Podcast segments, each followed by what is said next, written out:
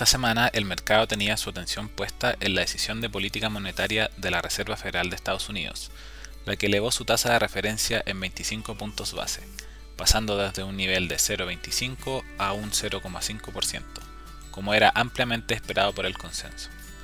Sin embargo, se sumaron importantes eventos que afectaron el comportamiento de los activos financieros. Así, en principio de la semana, anuncios de nuevas restricciones sanitarias en China impactaron negativamente a los activos de riesgo. Con esta medida y su política cero COVID, cerca de 50 millones de habitantes pasaron a cuarentena.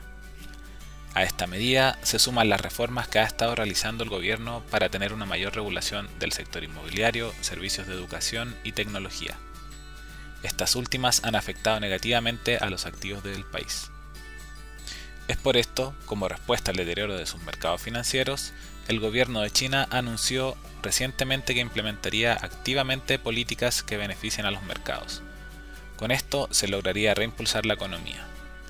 Así, las acciones de empresas del país reaccionaron positivamente, pues los inversionistas en general confían en la capacidad que tiene el gobierno de China para implementar estímulos.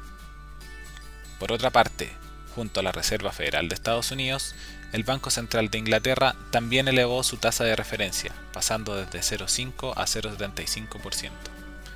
Al igual que las autoridades de Estados Unidos, destacaron las mayores presiones que está sufriendo la inflación producto del conflicto entre Rusia y Ucrania, lo que además genera efectos negativos para la economía global, produciendo un escenario de mayor dificultad para las decisiones de política monetaria. Finalmente, sobre el conflicto entre Rusia y Ucrania, las noticias más recientes apuntan a un estancamiento en las negociaciones diplomáticas.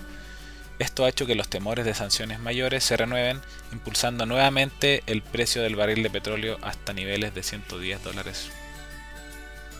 Así, como podrás notar, se mantiene un alto nivel de incertidumbre en el plano internacional, donde si bien se han sumado factores positivos, como los estímulos en China, siguen presentes otros temores que afectan a las expectativas de inflación y crecimiento. Es por esto que te recomendamos poseer un portafolio diversificado, con el fin de disminuir la volatilidad de tus inversiones y protegerte ante estos eventos de incertidumbre.